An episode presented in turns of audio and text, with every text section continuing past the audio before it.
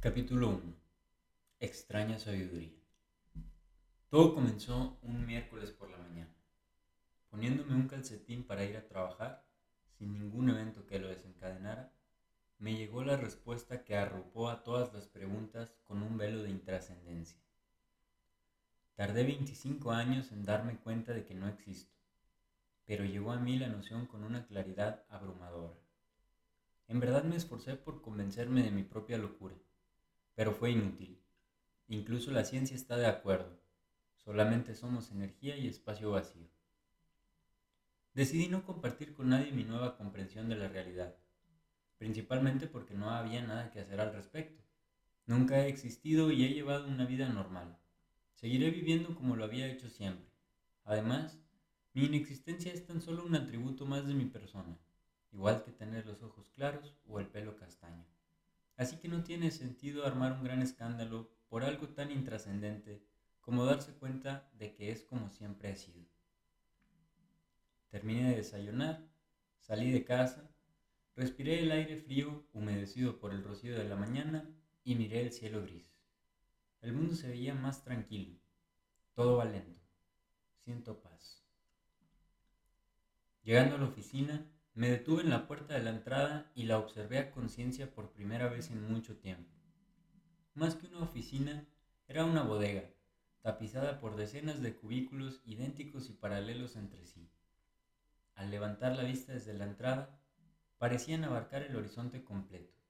Supongo que por eso la mayoría escogía no alzarla muy seguido. Antes de darme cuenta de mi realidad, odiaba mi trabajo. Siempre me consideré alguien inteligente, atrapado en un puesto mediocre. Resulta sumamente frustrante trabajar para una compañía que no reconoce el esfuerzo, donde se tiene casi la seguridad de que es imposible escalar posiciones en la empresa sin algún contacto en la directiva. Aún así, me presento día tras día. Es necesario poner pan en la mesa y la paga no es lo suficientemente mala como para irse. Casi todos mis compañeros de trabajo piensan de forma similar. Pero ahora todo se simplificó. Ya no me tengo que preocupar. Conecté los audífonos a mi celular y se me hizo ridículo recordar que antes me preocupaba por si tenían cable o no. La música es lo importante. Y la música hoy suena mejor que nunca. Puse mi taza de café en el pequeño escritorio grabado con mi número de empleado y comencé a trabajar.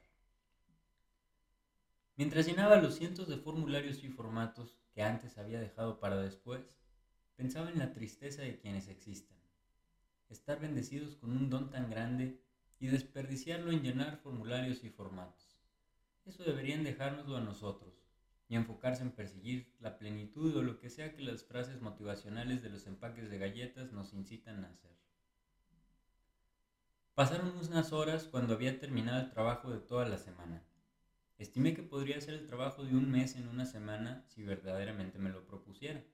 Así que le pregunté al compañero del cubículo de la izquierda si podía ayudarle en su trabajo. No por ayudarle, sino por saber si podía hacerlo. No había terminado de formular la pregunta cuando fui interrumpido por las hojas que cayeron en mi escritorio. Una reacción esperada ante la oferta. Todos en ese lugar aprovecharían cualquier oportunidad para trabajar lo menos posible antes de entender mi inexistencia, hubiera hecho exactamente lo mismo, pero ahora me da igual trabajar que relajarme. Terminé el trabajo de mi compañero y me vi tentado a continuar con el del cubículo de la derecha, pero el reloj marcaba las 5.58 de la tarde. Hora de salir de ahí. El camino de regreso a casa fue mucho más ameno que de costumbre. El intenso tráfico que despertaba en mí sentimientos de ira y depresión ya no me provoca sentimiento alguno. No existir tiene sus ventajas. Cuando tú mismo eres irrelevante, todo te es irrelevante. Claro que eso incluye al molesto tráfico. Mi antiguo enemigo se vio reducido a una buena excusa para escuchar la radio. Faltando pocas calles para llegar a casa, el vendedor de flores de siempre insistía en venderme un ramo. Pensé en ignorarlo, pero tenía algo de dinero en el tablero y pensé que a él le serviría más. Compré el penúltimo ramo que tenía. Entré a la casa y mi novia cantaba en la cocina mientras se preparaba una botana que pretendía hacer pasar por cena. Me alegré cuando noté cómo se iluminaba su cara al recibir las flores. Raro sentir emociones sin siquiera existir, pero la mayoría de las cosas en el mundo carecen de sentido, y no soy quien para cuestionarlas. Traté de explicarle que realmente no las compré pensando en ella, pero no dio mayor relevancia a mis palabras. Simplemente subió al cuarto y me invitó a acompañarla, sin encontrar resistencia de mi parte. Es increíble lo lejos que un ramo de flores te puede llevar con una mujer que te quiere. Ojalá hubiera tenido esa clase de detalles más seguido, antes de darme cuenta de mi estatus. Nos conocimos hace dos años. No fue una historia especialmente romántica, así que no tiene sentido extenderse mucho al respecto. Comenzamos a hablar por casualidad en una fiesta de fin de semestre en la universidad y disfrutamos de la mutua compañía, además de la palpable tensión sexual que toda relación necesita para florecer. Intercambiamos contactos y continuamos saliendo hasta que eventualmente formalizamos y nos jugamos juntos.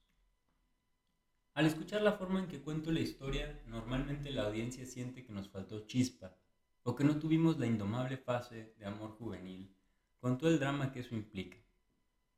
Pero si tuviera la posibilidad de revivirla, no le cambiaría ni un día. La sencillez con la que surgió nuestra relación, sin que fuera necesario un gran evento o situación digna de película para que supiéramos que queríamos pasar la vida juntos, siempre me había reconfortado. Nunca estuvimos por el contexto, sino por el contenido. Aún así, con la sutileza de la que solo es capaz el tiempo, la distancia se acrecentó, hasta el punto en que peligramos convertirnos en simples compañeros de cuarto. No es una distancia fácil de percibir.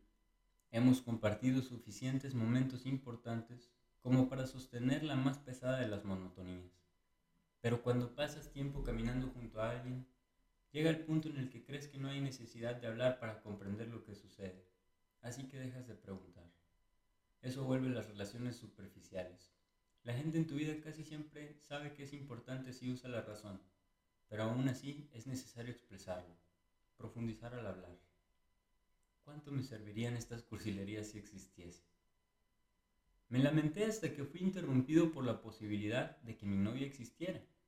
A ella podía servirle tener un novio más atento, mientras que a mí no me suponía esfuerzo alguno. Y así como así, quedó decidido. Comenzaré en la mañana. Pasaron varias semanas en las que seguí la misma rutina. En las mañanas preparaba el desayuno con mi novia, después a trabajar tan duro como podía y dormir en casa. Nada importa, nada me perturba. Me encuentro en un nihilismo con propósito, un lugar muy cómodo para la mente. La rutina variaba tan poco que casi podía predecir el futuro, hasta que un jueves fui llamado a la oficina del supervisor. No había nadie dentro, así que me senté en una de las sillas frente a su escritorio para esperar. A pesar de ser superior en jerarquía a todos nosotros, el supervisor tiene muy claro que solo es un engrane más en la gran maquinaria corporativa de la transnacional para la que trabajamos. Es un hombre mayor, sencillo, canoso y con una mirada profunda detrás de sus anteojos. En sus años de servicio, el supervisor había cumplido con su trabajo de forma correcta Jamás llegaba tarde, jamás hacía horas extras. Siempre pensé que, si no fuera por su falta de ambición y su gran devoción a la comodidad, hubiera podido llegar a lo más alto de la compañía, pero él nunca tuvo tal interés. Se mantuvo en su puesto durante un largo tiempo, rechazando todos y cada uno de los ascensos que le ofrecieron. Aunque lejos de llegar a tener una verdadera amistad, siempre tuvimos una relación bastante familiar. Mientras me encontraba absorto en mi reflexión, el supervisor regresó.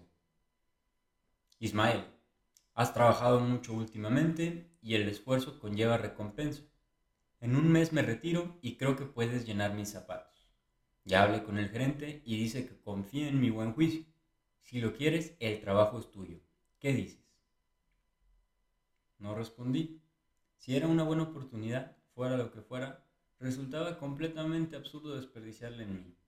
Era mejor dársela a alguien más, alguien que por lo menos existe. Pero ¿qué tal si el que tome el trabajo del supervisor resulta ser un existente egoísta? ¿Quién soy yo para tomar esa decisión? Este es un problema ético que nadie que exista puede entender.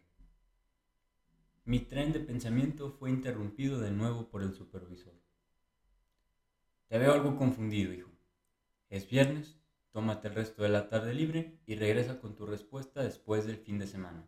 Seguro algo pasará. Salí de su oficina y sin saberlo me dirigí a lo que sería el fin de semana más largo y extraño de mi vida. De camino a casa, decidí dejar la decisión en manos de mi novia. Ella seguro sabría qué hacer. Cuando podía amar, la amé tanto como pude. Dejaré que ella tome mis decisiones de ahora en adelante. Tal vez mi vida pueda servir para complementar la suya.